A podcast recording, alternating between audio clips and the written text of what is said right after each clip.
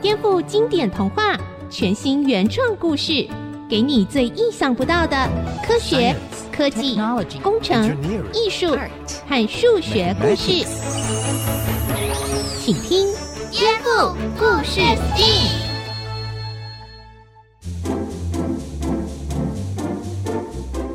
收听颠覆故事 STEAM，今天呢，我们要来听的故事叫做《老鼠娶亲》。从这个故事呢，我们要来谈谈鼠疫这种疾病啊，常常被污名化。其实老鼠也可能是受害者哦。然后我们会谈到老鼠在生物跟医疗研究上对我们人类的贡献哦。准备好了吗？一起来听颠覆故事 STEAM。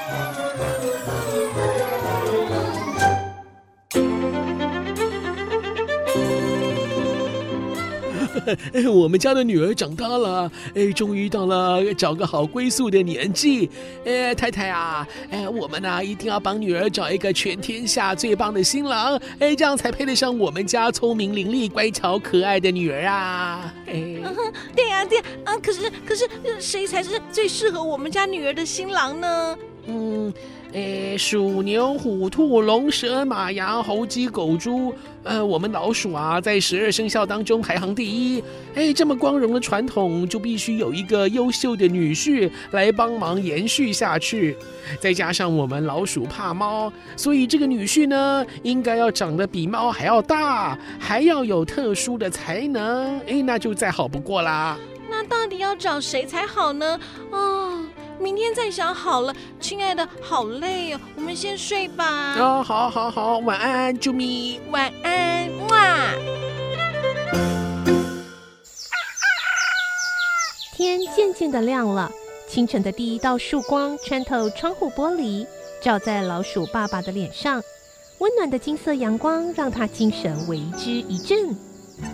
哎哎哎哎，亲爱的，我想到了，我想到了。嗯亲爱的，你想到什么啦？嘿，太阳啊！哎，太阳啊，明亮又温暖，整个地球的生命都不能没有阳光，所以太阳真的是了不起啊！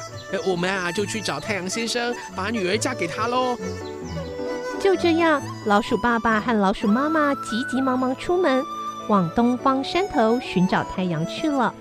走了好久，终于在山顶上找到了太阳。太阳先生，太阳先生。在爬上山头的这一路上，我们看见了美丽的自然景观，还有好多小动物在森林里面奔跑。这一切都不能没有太阳啊！您啊，真的是太伟大了，请你当我们老鼠家的女婿吧。老鼠夫妇啊，谢谢你们，但其实我不是全世界最伟大的。啊？哎，真的吗？对呀，为什么呢？虽然我出现的时候，大地一片光明又温暖，但是只要有一片乌云飘过来，呃，就可以把我的光线阻挡起来。唉，所以啊，我的本领还是比不上乌云。你们呢，还是找乌云做女婿吧。哎呀，太阳先生，你真的是诚实又善良。哎，好吧，那我们就去拜访乌云先生吧。乌云住在北边的山谷，这里阴暗又潮湿，整座山谷静悄悄的，好像住在这里的小动物们都睡着了一样。啊，亲爱的，你看，乌云先生在那里耶！哎，乌云先生，我们听说你是全世界最伟大的，连光明灿烂的阳光都比不上。可以请你娶我们家的女儿吗？让我们的老鼠家族更伟大。对呀，我们家的女儿很可爱哦，就给我追呢。嗯，呃，呃，呃，亲爱的老鼠夫妇啊，呃，我好高兴听到你们这样说。哎，但其实哈，我也不是全天下最伟大的啦。哈？怎么会这样？为什么呢？为什么你不是全天下最伟大的？为什么？哎，是这样子的啦。嗯，虽然呢，我可以遮挡阳光的炙热，但是我也怕风啊。风会把我吹散，还会把我吹得到处跑。就算我想遮住太阳，嗯，也还需要风的帮忙呢。所以呢，哎，你们应该去找风来当做你们的女婿呀。嗯，干嘛呢？嗯，如果这样的话，那就好吧。为了女儿的幸福，老鼠夫妇又踏上了寻找风先生的旅途。只是风先生喜欢四处流浪，他没有家，也没有固定休息的地方。花了好长一段时间，老鼠夫妇才终于找到了风先生。只不过还没开口，风先生就说：“我听说了，你们要嫁女儿是吧？”哎呀，我虽然力大无穷，可以吹掉你们头上的帽子，也可以吹散乌云，还可以把大树吹得东倒西歪。呃，只可惜我也不是全天下最伟大的。哈？怎么会这样？那那你怕什么呢？哦，呃，我怕墙壁啊。啊，墙壁？哎，墙壁有什么可怕的？哎呦，风先生，你的力气这么大，怎么会怕一面弱小的墙壁呢？墙壁一点都不弱小哦，它可以和伙伴团结起来，围成坚固的房子，让我吹也吹不倒。哎，所以啊，我不是最伟大的啦，你们还是找别人做女婿吧。是啊、哦。啊，好吧，好吧，哎呦，怎么会这样啊，老婆？哎呀，太阳先生说他怕被乌云遮住，乌云先生怕被风吹走，风先生又觉得自己的力量比不上墙壁，哎，搞不好啊，等一下墙壁又会说他一点都不伟大。哎呦，这样下去，我们恐怕永远都找不到完美的女婿啦。对呀，亲爱的，这样到底谁最有资格当我们家女儿的好对象呢？怎么办呢？啊、呃，我们还是先出发去找墙壁先生，听听看他怎么说吧。好，我们一起去，走吧。走。老鼠夫妇又走了好久好久，来到了一个农家的庭院里，找到了墙壁先生。老鼠夫妇，嗯，你们好啊，嗯，我早就听说你们的事了，呃，走了这么远，呃，一定很累吧？快来我的身边坐下吧，靠着休息一下。哇，墙壁先生，你真是个好人呢！啊，呃，那个啊，哦，我们家女儿啊，聪明伶俐又可爱，哎，您这么温柔体贴，我觉得做我们家的女婿再适合不过了。嗯，我跟你说啊，嗯，我呢，嗯，哈，听到墙壁先生这样说，该不会老鼠夫妇又要被拒绝了吧？对呀，感觉他们找女婿的这条路走得很不顺利耶。大家想知道故事接下来怎么发展吗？先休息一下，待会再继续回到颠覆故事 STEAM。欢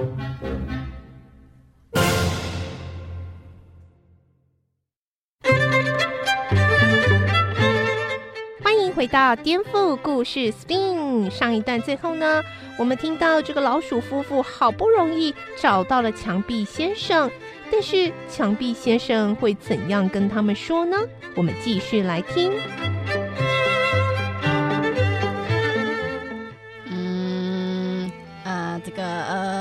我跟你说啊，我哎哎哎哎，墙壁先生，哎，请你不要这么快拒绝我们好吗？我们真的觉得你很棒哎。嗯，我确实是高大，呃，坚固又强壮，嗯、但是呢，嗯，我有一个天敌，嗯，想到他们呢，嗯，我就忍不住发抖啊。什么？墙壁先生，你有天敌？是谁呀？嗯嗯，就就是你们啊，嗯，老鼠，哎，你们知道吗？嗯，每次啊，你们在我身上打洞，呃，盖老鼠窝，呃，我就觉得自己好软弱，呃，看你们呢，嗯，在我脚下进进出出的，嗯，把这些洞啊当做通道，嗯，我真是拿你们一点办法也没有呢。哈？依我看来呢。嗯，这全天下最了不起的，嗯、呃，应该是你们老鼠，呃，一只脑袋聪明，呃，身手敏捷的老鼠，才是和你们家女儿最匹配的好对象啊！嗯，太太呀、啊，哎呦，我们辛辛苦苦的去拜访太阳先生、乌云先生、风先生，又来到了墙壁先生这儿，才知道啊，兜了这么一大圈，最好的新郎啊，就是我们的同类老鼠啊！对呀，真的耶！老鼠夫妇恍然大悟，原来世界上没有十全十美的人，每个人都有自己的优缺点，也可以努力让自己变得更好。就算只是一只小老鼠，也有属于自己的优势。后来，老鼠女儿遇到了一只学识渊博、充满自信的年轻老鼠，于是就在农历大年初三这一天，老鼠家族为女儿举办一场隆重的婚礼。所以呢，在大年初三这一天，长辈都会叮咛要早早上床睡觉哦，才不会打扰到老鼠他们的结婚典礼呢。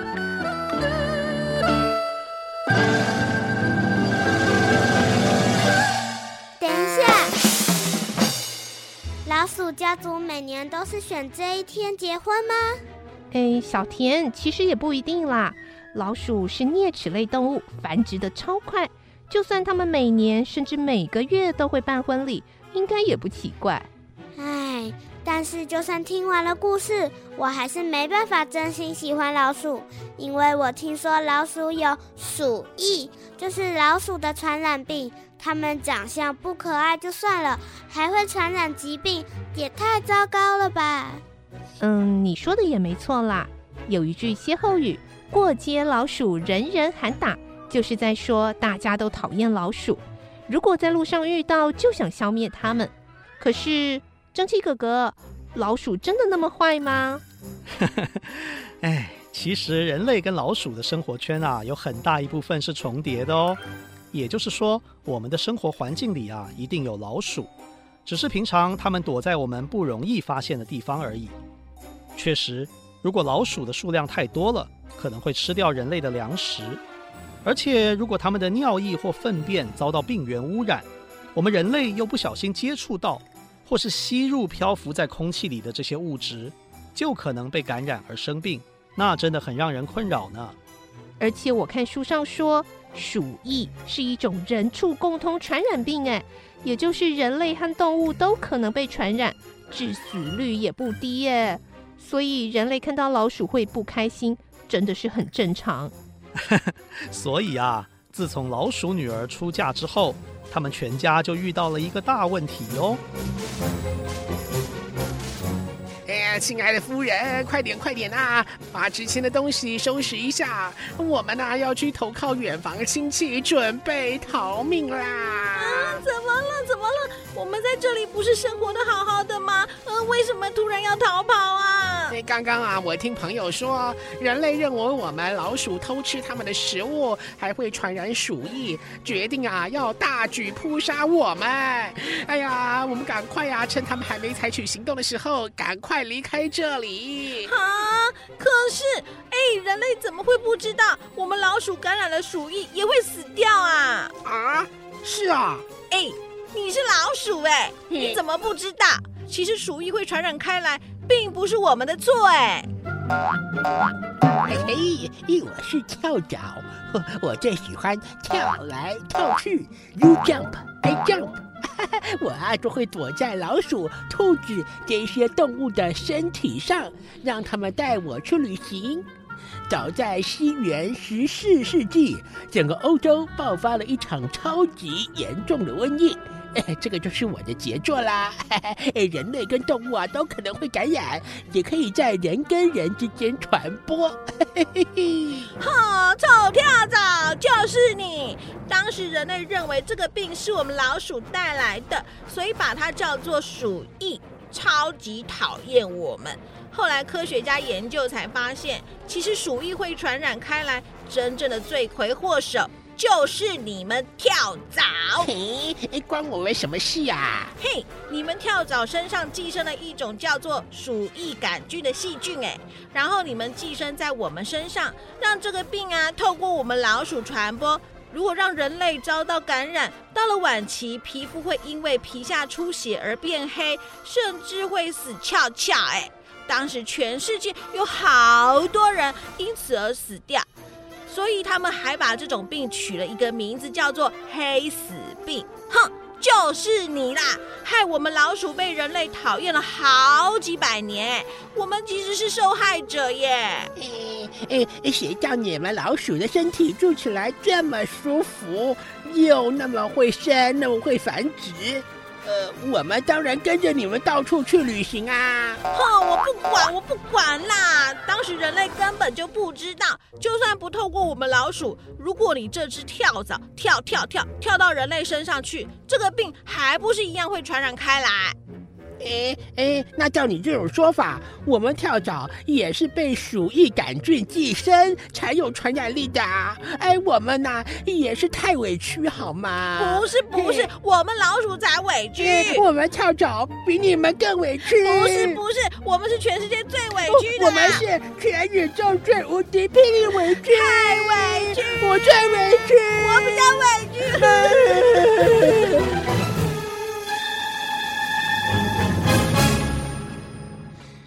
哟，我现在已经知道鼠疫为什么会传染开来了。其实这一切不是老鼠的错，也不是跳蚤的错啦。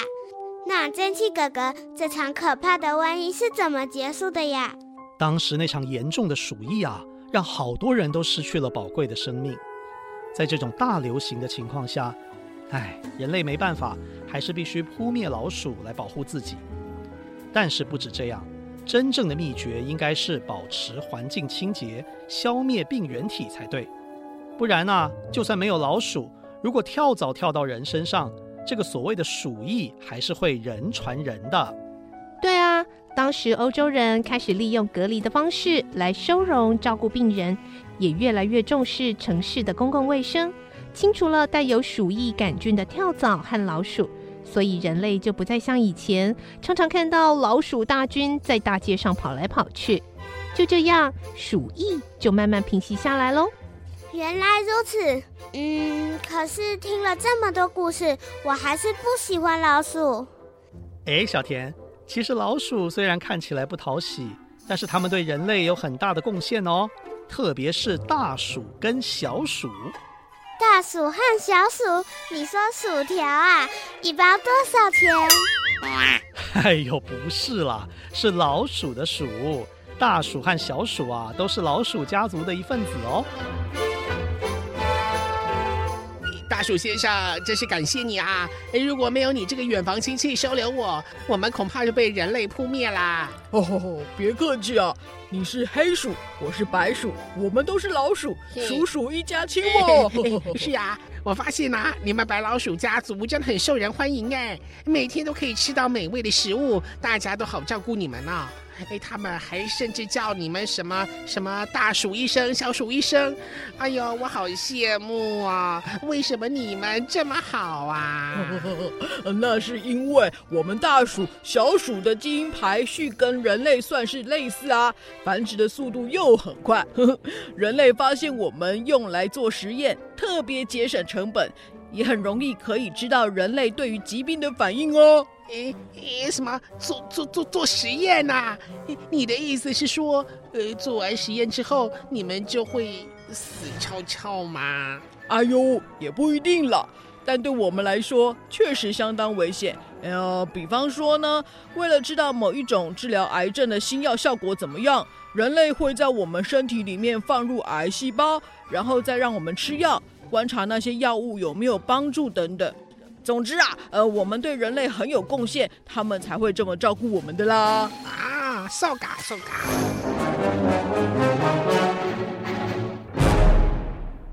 哇，白老鼠家族的牺牲，默默守护了好多人类的健康，真是伟大。是啊，老鼠啊，确实是最常被用来实验的动物物种，因为它们的体型小，容易饲养，繁殖能力也非常强。大约二十天就可以生出一只鼠宝宝，这些就是老鼠家族最适合用来实验的原因喽。老鼠家族为了实验而牺牲生命，对我们人类身体健康、医疗发展有这么大的贡献，我真是错怪他们了。对呀，老鼠帮助科学家找出让人类更健康的方法，所以我们不应该害怕老鼠，反而应该要好好感谢他们才对。蒸汽哥哥，有没有什么方法可以善待这些伟大的实验动物呢？方法是有的哦。动物实验有一个三二原则啊，三个二这是一种为了顾及动物实验的伦理道德所提出的原则哦。这边讲的三个二呢，是三个 R 开头的英文单字。第一个是 replacement，意思是取代、替代。也就是说，如果可以不用真的动物来做实验，就尽可能利用模型或是电脑模拟的软体来取代动物实验。那第二个 R 呢？第二个 R 是 reduction，减少、减量。利用人类现有的科技呢，尽可能利用更少的实验动物，获得更多的资讯。那第三个呢？第三个 R 是 refinement，意思是优化、精致化。科学家应该要好好调整、改善动物实验的过程，设计出最好的环境和最完善的实验，就能减少实验动物承受的痛苦跟压力喽。哦，我查到还有一个 R，那就是 responsibility，负责。我们人类应该要懂得尊重生命，用感恩和同理心来对待实验动物。这样实验才有更正面的意义哦。好，我今天就去买一包大薯，一包小薯，然后在心里好好的感谢他们。哎，少来了，你只是想吃薯条而已吧？对呀，对呀。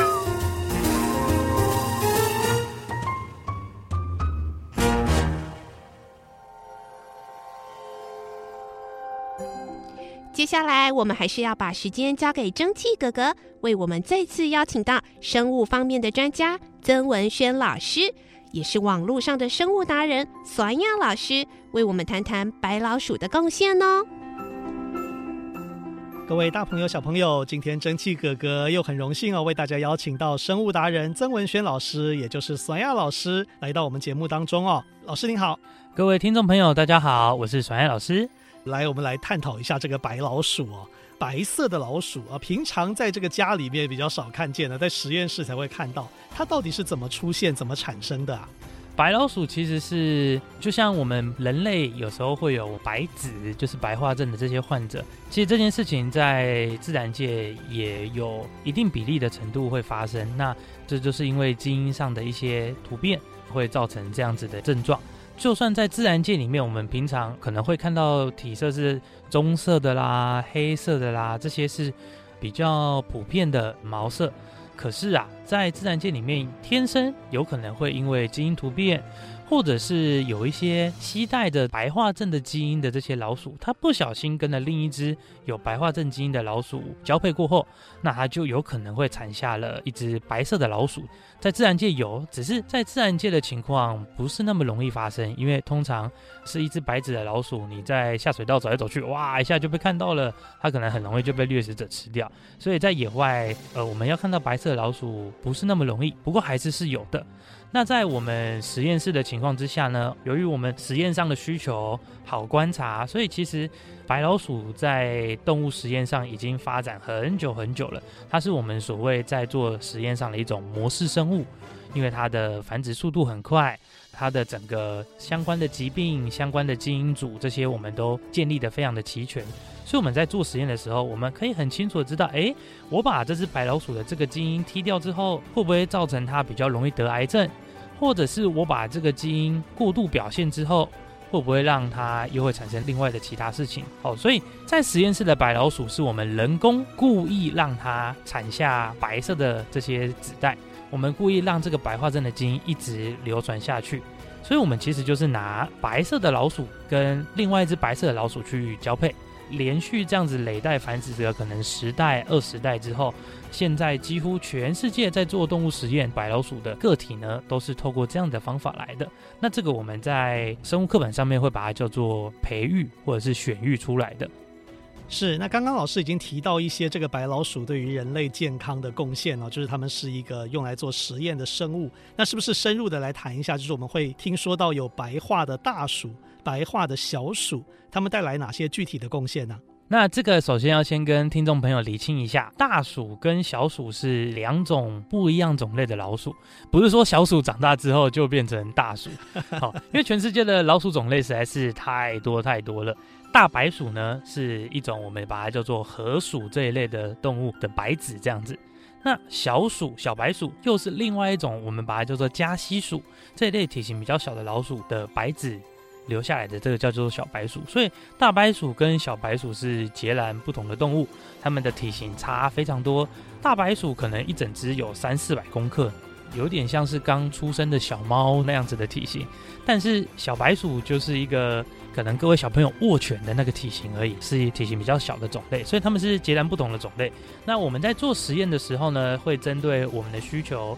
来看看你的实验适合用大白鼠来做呢，还是用小白鼠来做？因为大白鼠跟小白鼠在动物实验上也都是发展很久了，所以我们完全可以知道哪一个疾病我们可以用大白鼠身上的基因跟相关的这些实验来做，哪些疾病适合用小白鼠来做。所以就看看你的实验题目选定的是哪些。如果适合用大白鼠的，就用大白鼠做；适合用小白鼠的，就用小白鼠做。那其实提到这些实验室的这些白老鼠，我们真的要非常非常的感谢他们，因为它对我们人类的健康带来很大很大的贡献。怎么说呢？虽然做实验的动物有很多，但是在生物医学方面，比如说新药的开发，不管是哪一种药。它的开发过程绝对绝对会经过老鼠的实验，那用的都是这些小白鼠跟大白鼠。一个正常的新药开发的过程其实很久哦，你不要看你现在去药局随便买了一颗止痛药，那其实当初在新药开发的阶段，可能都是花了十几年以上的过程。从一开始化合物的分析跟筛选之后呢，接下来会做一些细胞的实验，细胞的实验做完，诶。